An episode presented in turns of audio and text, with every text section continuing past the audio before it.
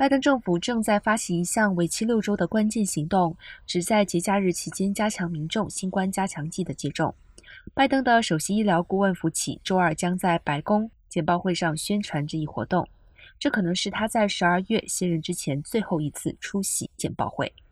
周二将宣布的举措包括扩大现有的七万个接种地点，使之包括农村和偏远地区的移动接种点，以及主要社区集会。开设弹出式疫苗诊所和教育摊位，联邦医疗保险和医疗补助服务中心 （CMS） 也将于周二宣布新的执法指导行动，以确保养老院向其居民和工作人员提供最新版的新冠疫苗及及时治疗。